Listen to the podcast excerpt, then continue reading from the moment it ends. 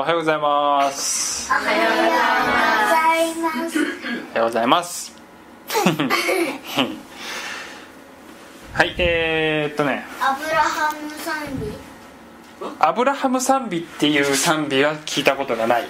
けどアビラアブアビラアブラハムアブラハム契約というえシリーズでずっと話してきてます。アブラハムこれはアブラハムという人物の人生を追っていきながら、えーそこから私たちへのいろいろな教訓とか神様との関係とか神様のご計画とかを学んでいくというそういうシリーズで今回が14回目になるんですけどえちょっとね一つあるエピソードをごしあるエピソードをご紹介したいんですよね。母親の願いに心を動かされたナポレオンという話で死刑になろうとしている息子のためにナポレオンのもとにやってきた母親についての話が残されている。この母親は皇帝に息子の赦免を求めたがナポレオンは彼が罪を犯したのは2度目であると言い。正義のためには彼を死刑にする必要があると答えた。母親は正義を求めているのではありません。と答え憐れみをお願いしているのです。と言った。しかしナポレオンは彼は憐れみをかけるに値しない。と答えた。皇帝と母親は言った。もし息子が憐れみに値するものならそれはもはや憐れみではないでしょう。私がお願いしているのはその憐れみなのです。そして息子は赦免された。という話でこれはこのあのクレイというですねこれあの毎日聖書を少しずつ持ってる？一緒だね。聖書を毎日少しずつね読んでいって解説とかも書いてある、まあ、こういうのをデボーションブックって言うんですけどね。なんかも持ってる。何個もね。うんなぜ僕がこれを持ってるかっていうと君んちから回ってくるからです。まあそこのクレイにこういうエピソードが載ってたのでちょっと紹介しました憐れみを、えー求めて誰かのためにどうぞこの人を許してあげてください。というふうにまあ例えば権力のある人とかにお願いをしたりする。その時にその、えーお願いに心を動かされて、まあ、このナポレオンだったりするんですけど、えーそのね、えー許しを与えるっていうそういう、まあ、そういう話なんですけどね今のは。こういうのを取りなすっていうんですよね。ある人のことを取りなす。この母親は息子のために取りなす。ことをしたんです。そしてその取りなしの願いにナポレオンは心を動かされてそして許しを与えたっていうそうなんです。で今日はアブラハムが取りなしをする場面なんですけど取りなしとは何か。自分の必要のためではなくて他人の必要のために祈ることを取りなし取りなしの祈りっていうふうに言うんですよね。あんまりあの日常生活では使わない言葉かなと思うんですけど聖書の中ではよく出てきます、えー私たちは、えー自分のためにもちろん祈ってもいいんですけど人のためにも祈りなさいというふうに言ってるんです。で、えーこの他人の必要っていうのは何かっていうとそれは何でもありです、え病気の癒しだったりあるいは経済的に誰かが、えー困窮していたら助けて、えーくださるようにという祈りでもいいしまたいろいろな問題を抱えている人のために祈ったりすることもあるしあるいは誰かが罪に陥っていたらどうかその罪から抜け出ることができるようにあるいは罪が許されるようにと祈る、えーそして、えー他人の必要っていうのは人の必要っていうのは一番大きな必要は常に罪の許しである、神から罪を許されるということが最大の人間の必要なんだ。そして私たちは神から罪が許されるようにと、えー他の人にものためにも祈っていく。ようにというふうに聖書が教えているわけです。で、えーその取りなしの話をしていくんですが今日の話の最終的な結論でどこにたどり着きたいかというととりなしの祈りによって私たちは一つとなるんだということが最終的な結論です。取りなしの祈りで私たちは一つとなる。でえー今までの話をですね少し復習していきますけれども、えーアブラハム契約とは何か。これは今から4000年前にアブラハムという人物がいて旧約聖書の創世記というところで神がこのアブラハムという人物をこの地上の中でただ一人選びそして彼に土地を与えるよ。そして子孫を与えるよ。そしてその子孫、を通して全世界の民族が祝福されるよ。というふうに神様が約束をされるんです。この神様がアブラハムと結ばれた契約をアブラハム契約っていうんですね。で聖書の中ではこれはアブラハムが良いことをしたからだから与えられたというようなものではなくてたとえアブラハムが失敗したり、えー間違ったりしたりしたとしてもこの契約は取り去られない。この祝福は取り去られない。というそういう種類の契約で無条件契約あるいは変無契約神様から一方的に与えられる契約なんだ。というようなことを今まで説明してきました。でこのアブラハム契約のこの背後には、えーアブラハムの子孫を通して、えーその子孫の中のある一人の人を通して全世界に救いが行き渡るんだよ。っていうことが含まれているわけですがそれは具体的に言うとアブラハムからこの後でイサクという息子が生まれこのイサクにえこの契約が継承されていく。そしてえーイサクからヤコブヤコブが出てヤコブからイスラエル民族という巨大な民族が生まれてくる。今でいうユダヤ人です。そして、えーイスラエル民族からイエス・キリストという人物が出てくるわけです。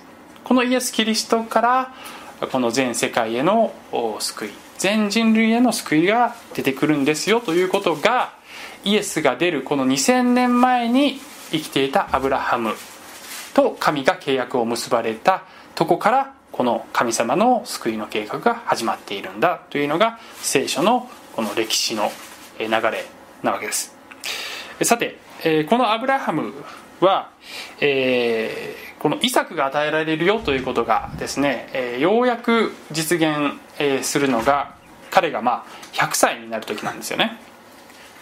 で今までずっとこう話してきていて、まあ、子供がなかなか与えられなかったんだけどついに、えーアブラハムが99歳になった時に神様が来年あなたに子供が生まれるよということが告げられるというところまで話しました。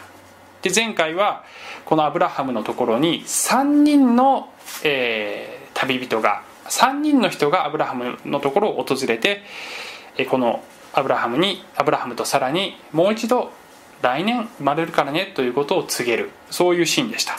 でこの3人の人たちっていうのは、えーこの3人のうち2人は見つかいつまり天使。で1人は神ご自身。やはりヤハウェである神ご自身。それはすなわち人間になる前のキリストであるということを説明しました。えイエス・キリストがあこの世に来たのは2000年前ですがその前から旧約聖書にはイエス・キリストが人間を取る前の姿で何度も旧約聖書に登場している。これもその場面なんですということを前回説明しました。さてこの3人の人たちはアブラハムのところを訪れた後でさらに旅を続けて別のところに行こうとするんですけど今日はその話です。彼らはソドムという町に向かっていくんですがそれはえーとても恐ろしいことのためにそこに行くんですよねそれを読んでいただきましょう読んでくれる人いっぱいいるよ。いっぱいいるねいっぱいいるよ。大人が。えー創世紀18章16節から33節その人たちはそこを立ってソドムを見下ろす方へ登っていったアブラハムも彼らを見送るために彼らと一緒に歩いていた。主はこう考えられた。私がしようとしていることをアブラハムに隠しておくべきだろうか。アブラハムは必ず大いなる強い国民となり地のすべての国々は彼によって祝福される。私が彼を選び出したのは彼がその子らと彼の後の家族とに命じて主の道を守らせ正義と公正とを行わせるため主がアブラハムについて約束したことを彼の上に成就するためである。そこで主は仰せられた。ソドムとゴモラの叫びは非常に大きくまた彼らの罪は極めて重い。私は下っていって私に届いた叫び通りに彼らが実際に行っているかどうかを見よう。私は知りたいのだ。その人たちはそこからソドムの方へと進んでいった。アブラハムはまだ主の前に立っていた。アブラハムは近づいて申し上げた。あなたは本当に正しいものを悪いものと一緒に滅ぼし尽くされるのですか？もしやその町の中に50人の正しい者がいるかもしれません。本当に滅ぼしてしまわれるのですか？その中にいる50人の正しい者のためにその町をお許しにはならないのですか？正しい者を悪い者と一緒に殺しそのため正しい者と悪い者とが同じようになるというようなことをあなたがなさるはずがありません。とてもありえないことです。全世界を裁くお方は抗議を行うべきではありませんか？主は答えられた。もしソドムで私が50人の正しいものを町の中に見つけたらその人たちのためにその町全部を許そう。アブラハムは答えて言った。私は塵や灰に過ぎませんがあえて主に申し上げるのをお許しください。もしも50人の正しいものに5人不足しているかもしれません。その5人のためにあなたは町の全部を滅ぼされるのでしょうか。死は仰せられた。滅ぼすまい。もしそこに私が45人を見つけたらそこで再び尋ねて申し上げた。もしやそこに40人見つかるかもしれません。するとすると仰せられた。滅ぼすまいその40人のために。また彼は言った。主よどうかお怒りにならないで私に言わせてください。もしやそこに30人見つかるかもしれません。主は仰せられた。滅ぼすまい。もしそこに私が30人を見つけたら彼は言った。私があえて主に申し上げるのをお許しください。もしやそこに20人見つかるかもしれません。すると仰せられた。滅ぼすまい。その20人のために。彼はまた言った。主よどうかお怒りにならないで。今一度だけ私に言わせてください。もしやそこに10人見つかるかもしれません。すると主は仰せられた。滅ぼすまいその10人のために。主はアブラハムと語り終えられると去って行かれた。アブラハムは自分の家へ帰って行った。はいありがとうございます。ざっとざっと話の流れをもう一回復習しますね。主はこのどうしようもなく悪がはびこってしまった町を滅ぼすためにそこに下っていくっていうふうに言われるんですよね。そして、えーそのことをアブラハムに告げるわけです。そして実際にその町の状況を、えー見てくるよっていうふうに言うわけですよね。で21節見ると「私は下っていって私に届いた叫び通りに」あすいません。その前からかな。20節。そこで主は仰せられた。ソドムとゴモラの叫びは非常に大きく。また彼らの罪は極めて重い。この叫びっていうのは誰の叫びかっていうとおそらくはこの周辺の町の人たちとか、えこのソドムとかから、え悪影響を受けている人たちの叫びなんですよね。英語で見るとねこれねアウトクライあまあえー、とニューインターナショナルバージョンっていうバージョンではアウトクライアゲインストソドムってなってるんですよね。ソドムに対する抗議っていう意味なんですよ。でそういう声が神に上がってるっつうんですよね。で21節私は下っていって私に届いた叫び通りに彼らが実践に行っているかどうかを見よう。私は知りたいのだって言っていらっしゃるんですけどこれは神様が天から見てよく分かってないっていうことじゃないんですよね。でこれは、えー、とヘブル的にユダヤ的に言うとユダヤ的にっていうのはつまり聖書的にと言い換えてもいいわけですけど知るっていう言葉は体験するっていう意味なんですよ。ですから神様はもちろん全てを知っておられるわけですが自らそこに行ってそれを体験してくるよ。そしてはっきりとその罪がいかに重いかっていうことを見てその上で私は裁きをする。っていうことがここでまあ表されてるわけです。えそして、えーこの3人のうち2人はもうどっか行っちゃうどっかっていうかまあ外の方に 行っちゃうわけなんですけどこの主神である方、えー人間になる前のキリストである方一人だけここにとどまるわけですよね。でアブラハムがこの神の前に立ってそして「ちょっと待ってください。ちょっと待った!」っていうわけですよ。そして、えー50人から始めるわけですね。50人ぐらい正しい人がいるかもしれません。でアブラハムの心の中にあったのはもちろんこの町全体の人たちを救いたいという気持ちもあったわけですけどもアブラハムの甥いの家族ロトという甥いの家族がこのソドムに住んでるわけですよ。でそのですね自分の甥いたちのことも、えー心にあったんだと思います。なのでちょっと待ってくださいって言わずにはいられなかったんだと思います。で50人から始めて、えー45人40人30人20人というふうにだんだんと、えー人数を狭めていくわけですよね。そして最後は10人。10人正しい人がいたらどうですかっていうふうに言うんだけどそしたら主がもし10人いたらその町を許すというふうにおっしゃるわけです。でなぜアブラハムが10人で止めたかっていうのはまあいろいろな説があるんですけどおそらくはこのロトのですね、えー家族は娘たちとかその婿たちが入れると10人ぐらいになるんですよ。だから10人はいるだろうっていうふうにアブラハムは思うわけですね。で次の章に行くと蓋を開けてみると実は10人もいないんです。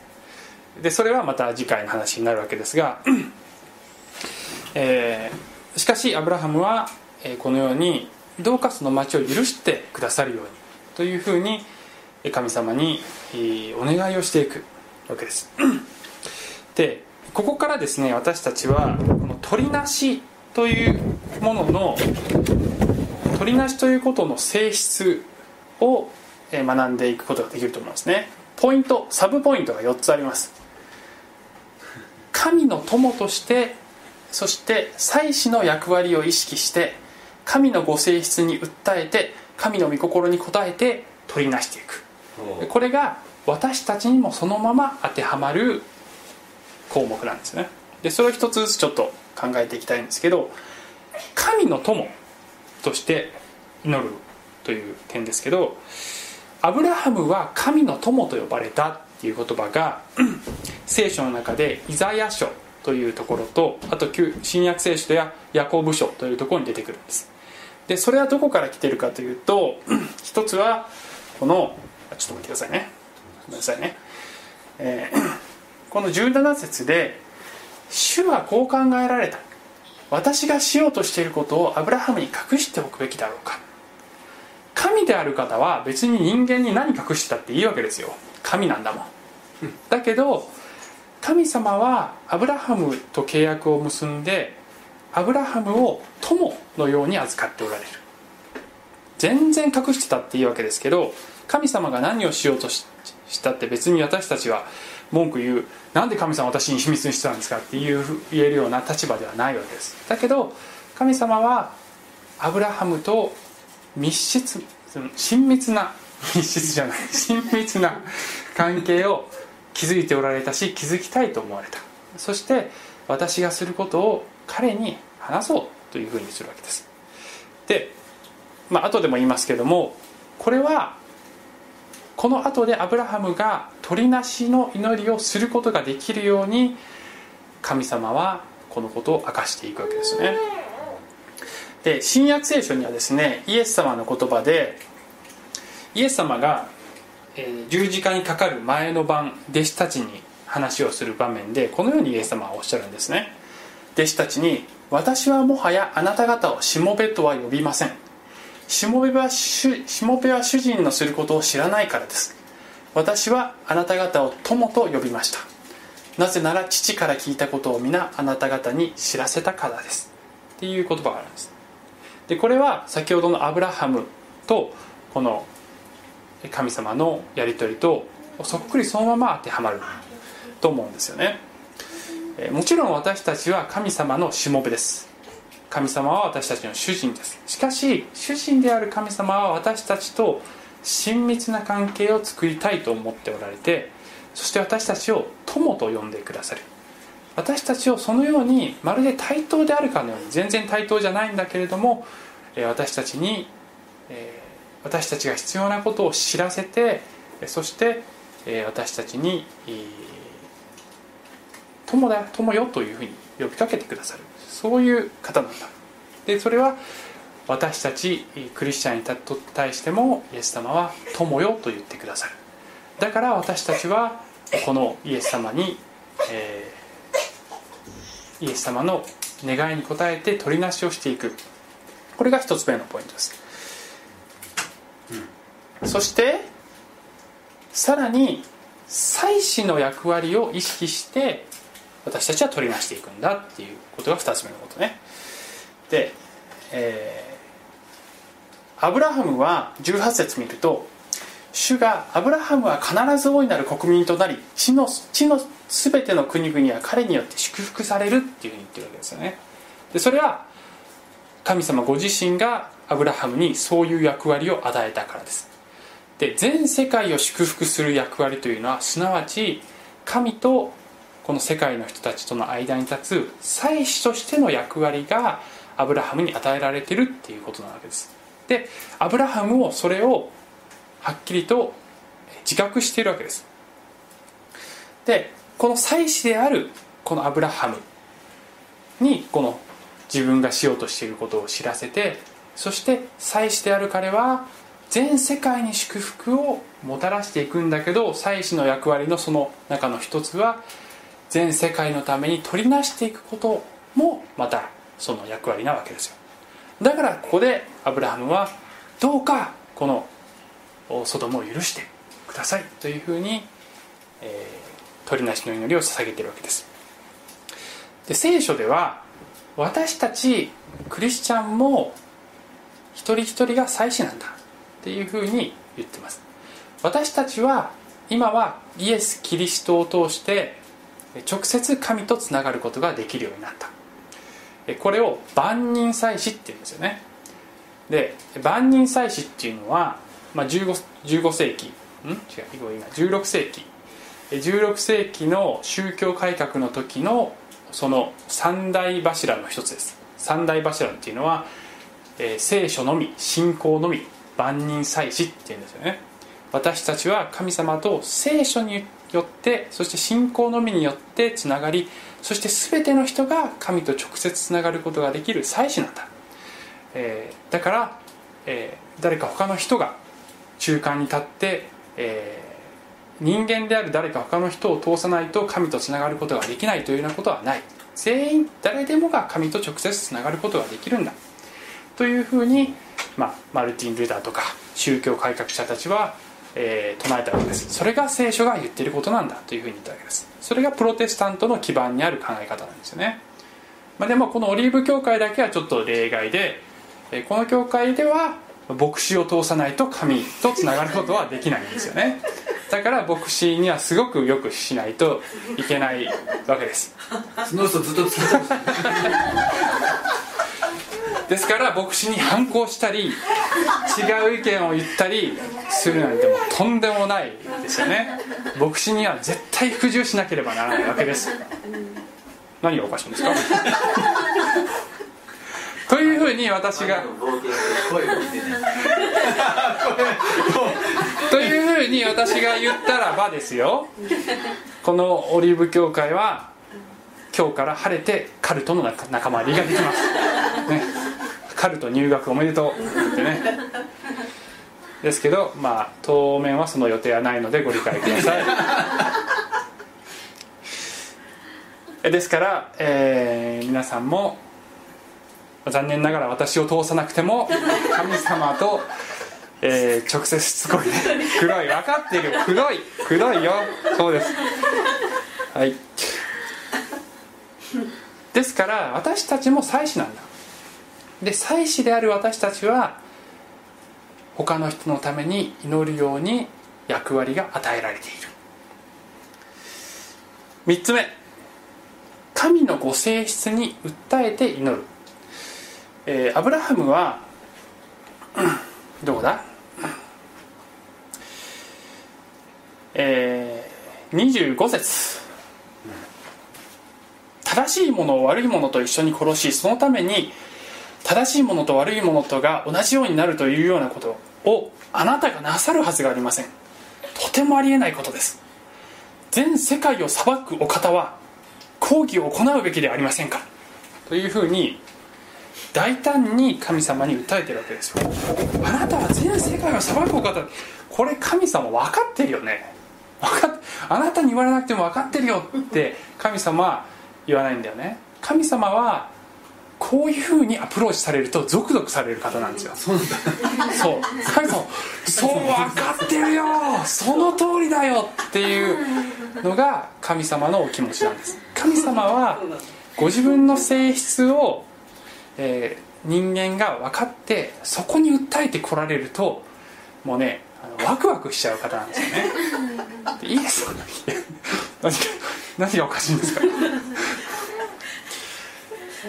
で私たちもですねあの祈る時に例えばここではアブラハムはですね神様が正義である方公平である方神様あなたはそういう方ですよねっていうふうに訴えてまあアプローチしてるわけですけど例えば私たちも神様の正義に訴えてこの世界でこれほど不公平なことが行われているではありませんか。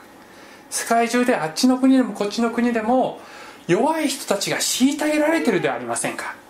神様こんなことがあっていいはずありません。どうかあそこの国のあの虐げられてる人たちを助けてください。というふうに祈ることはできるしあるいはまた私たちがよく、えーね、使うことができる言葉は「神様あなたはご自分が憐れみ深い神だとおっしゃってるでありませんか」あなたは憐れみ深いのだからどうかあの人のことを憐れんでください。あの人のことを助けてあげてください。あの人を許してあげてください。というふうに祈ることができる。あるいは神様あなたは私は癒す主である。というふうに聖書で言っていらっしゃるでありませんか。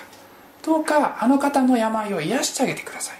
こんなふうに私たちは祈ることができる。神様はそれ言われるとなって。そうこう言われると確かに私は聖書の中で私はこういうものだと示している。そのような祈りは力がある。ということが言えると思います。神様あなたは憐れみ深い方です。というふうに祈って言うことができます。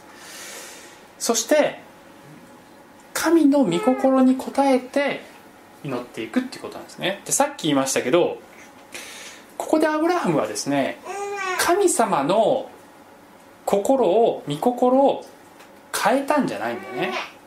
で私たちは祈る時に神様がお考えになっていることを無理やりねじ曲げて神様こっちにしてくださいっていうふうに祈るわけじゃないんですよ。でこれが少しねあの理解が難しいとこなんですけど私たちは神様の御心がなるように祈っていくんです。で取りなしの祈りをするっていうことは神様が私たちに命じておられることなんですよ。神様が私たちに私に取りなしをしなさい。他の人たちのために私に願い事をしなさい。というふうに私たちに命じておられるわけです。つまり私たちが神様に願うのはそれが神の御心でありそして神の御心通り憐れみを注いでくださるように。あるいは神の御心の通り通り正義を行ってくださるように公平を行ってくださるようにと私たちは祈っていく。でここで、え神がアブラハムにこの裁きの内容を伝えたのはアブラハムに取りなしの祈りをさせるためです。でこの2人の人がさ先の方に進んでいった後もなぜこの主である方がアブラハムの前にまだ立っていたのかというとアブラハムに取りなせ取りなしなさいということを願っておられたのであえてそこでとどまってアブラハムの取りなしを待っておられたのではないでしょうか。で私たちも同じようにこのアブラハムがしたように、えーこういったですね項目を意識しながら神様に祈り求めていくことができるわけです。で今日のポイントはですね取りなしの祈りで私たちは一つとなるというところにたどり着きたいとさっき言いましたけどこれはですねどういうことかというとちょっと図でね示していきたいんですけどね。まず神という方は父なる神子なる神精霊なる神。この三位一体の神であるというふうに聖書は言ってます。で三位一体っていうのは難しいので今詳しくは説明しませんが3人いるけど1つなんだ1つなんだけど3人いるんだというようなそういう概念なんですね。つまり父と子と精霊は3つの人格だけどお一人の神である。しかしお互いにやり取りをされたりお互いに祈ったりするっていうのが聖書を通して分かる不思議な神のご性質です。で父と子と精霊という方がいてでなんでこの三角形がこんな形んぼになってるかっていうと形んぼって言わない。んだよなんていうの、まあ、こういうこう綺麗な三角になってないかっていうと聖書では精霊が私たちの心に下ったんだよっていうふうに書いてあるからです。だから精霊はこの地上の方に書いてあるよね。わかる？あ精霊はこの地上に近い方にあえて書いてるわけ、えーまずこの中で取りなしをするのは誰かっていうことを御言葉を開きながら一個一個見ていきたいんですけどね。聖書ではこういう言葉があります。ローマへローマ人への手紙。私たちを罪に定めようとするのは誰ですか？死んでくださった方いやよみがえられた方であるキリストイエスが神の右の座につき私たちのために取りなしてくださるのです。書いてるんですよ。で別の箇所でも大祭司であるイエスが天で私たちのために取りなしをしておられるっていうふうに言うわけですよね。つまりこのね「丸と」っていうのは取りなしって言うんですね。つまり子なる神が父なる神に取りなしをしているっていうわけです。イエス・キリストが本物の真の大祭司でで先ほど言ったように祭司の役割として取りなしをしてくださっている。私たちのために。あのどうしようもない塩沢栄一のことをどうぞ父よ彼のことをもう分からん。本当どうしようもないんだけど助けてあげてください。っていうふうに。大丈夫？抗議してもいいんだよ。牧師に抗議してもいいんだよ。大丈夫だよ。大丈夫だから。別にこの教会では抗議してもいいんです。時間時間。時間ね。時間がやばいからねすっごい時間もこんなに経ってる。やばい。えっと。ちょくちょく入れる。どうでもいいこと入れてると時間が経つよね。というふうにイエス・キリストが私たちの取りなしをしてくださるというふうに書いてあるんですね。えさて他に取りなしてくださっている方がいます。先ほどの箇所のちょっと前の部分で、えーこういう言葉がありますね。御霊つまり精霊も同じようにして弱い私たちを助けてくださいます。私たちはどのように祈ったらよいかわからないのですが御霊ご自身が言いようもない深いうめきによって私たちのために取りなしてくださいます。人間の心を探り極める方は御霊の思いが何かをよく知っておられます。なぜなら御霊は神の御心に従って生徒のために取りなしをしてくださるからです。っていう言葉があるんですね。ちょっと長いですけど何言ってるかっていうと私たちのうちに精霊が住んでいる。イエスを信じ受け入れた人の中には精霊が住んでいるというふうに聖書は言っていて私たちが祈る時に何を祈ったらいいのかということを精霊が教えてくださるっていうわけですよ。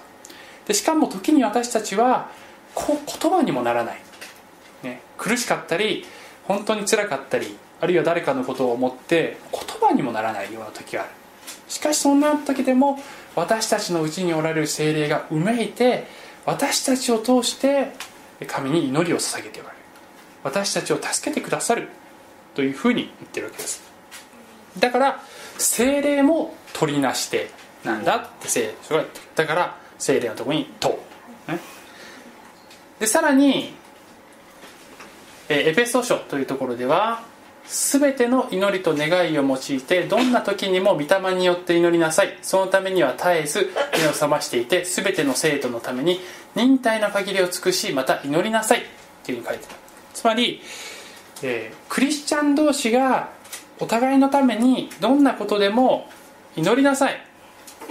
この人のために祈りなさい。このもこの人のために祈りなさい。祈りなさい。というふうにお互いのために祈り合いなさい。っていうふうに言ってるわけです。つまり私たち一人一人が取りなし手になりなさい。というふうに言ってるわけですよね。でさらにですね、えー、ヨハネの福音書にはイエス様の言葉でこういう言葉ありますね。イエス様はご自分が羊飼いだ牧者だっていうふうに言っておられてえー、私にはまたこの囲いに属さない他の羊があります。私はそれをも導かなければなりません。彼らは私の声に聞き従い一つの群れ一つの牧者となるのです。というふうに言ってるわけです。この囲いに属さない羊という方々が世の中にはいる。そして彼らもイエスに従うようになるんだよとイエス様は言っていらっしゃるわけです。で私たちはこの、えー、まだ囲いに属さない羊の方々のために祈るように言われているわけです。なぜかというと聖書ではイエスを信じ救われた人たちは祭司なのでまだ救いをいただいていない人たちのために彼らのために祈りなさいというふうに聖書は私たちに命じているわけです。ですから羊のために祈ってるねこの人たちはね。で祈りというのは誰に対してするかというとあのですね聖書の中で、まあ、祈りの基本形みたいなものがあって精霊によってイエスを通して父なる神に祈るっていうのがまあ、いわば基本形なんですよ。なんで基本形っていうかというとあの別に精霊に向かって祈ってもイエス様っていうふうに祈っても別に間違いではないわけです。この三者は一つだからね。だけどイエス様は父なる神よっていうふうに祈るんだよっていうふうに教えられたので to the Father なんですよね。基本的には。to the Father through the Son by the Spirit っていうふうに英語で言うともっと分かりやすいと思うんですけど祈るわけです。つまり精霊が私たちのうちに働いてその御子イエスの名前で祈るわけです。私たちはだからイエス・キリストの皆によって祈りますというふうに最後に祈りに付け加える。それはすなわちイエスが祈っているのと同じになるということです。イエスの名によって祈るということはイエスの代理人として祈るということです。つまり精霊が私たちを通してイエスの名によって祈りそれが父なる神に届く。これがこの祈りのこの形なんですよね。ですなわちこの祈りの輪っていうのは取りなして取りなして取りなして取りなして取りなしてでこの結びつきができてるわけですよ。だから今日のポイントである取りなしの祈りで私たちは一つとなるって言ったこの私たちっていうのは三位一体の神とそしてイエスを信じた私たち一人一人が皆家族となってこの鳥なしの祈りでつながっていく。という形になるわけです。だから私たちは祈っていくわけですね。そしてこの鳥なしの祈りを捧げていく時にイエスが言われたように、えーやがてイエスを信じるようになる方々も生まれてくる。ということなんです。ですからあ鳥なしの祈りを通して三位一体の神と私たちは皆一つとなっていく。これが最後の、えー結論なんですが最後に一つう御言葉を開きたいんですけど、えー旧約聖書のホセア書というところにこういうことがあるんですね。エフライムよ私はどうしてあなたを引き渡すことができようか。エフライムというのはイスラエルの北王国というふうに言われて、まあ、イスラエルの一部というふうに考えればいいです。イスラエルよどうしてあなたを見捨てることができようか。どうして私はあなたをアデマのように引き渡すことができようか？どうしてあなたをツェボイムのようにすることができようか？アデマやツモツェボイムっていうのはこのソドムやゴモラと一緒に滅ぼされてしまった町なんですけども私の心は私のうちで湧き返り私は憐れみで胸が熱くなっている。というふうに神ご自身が言われるんですよ。で神様は胸を熱くしておられる神様なんです。で冒頭で話したえナポレオンの話。どうか息子のために憐れみを注いでくださいというその母親の願いにナポレオンはきっと胸が熱くなり許しを与えたんだと思うんですよね。で私たちが心を合わせてお互いのために祈りまた、えーこのですねこの世界のために祈っていく時に神様の胸は熱くなる。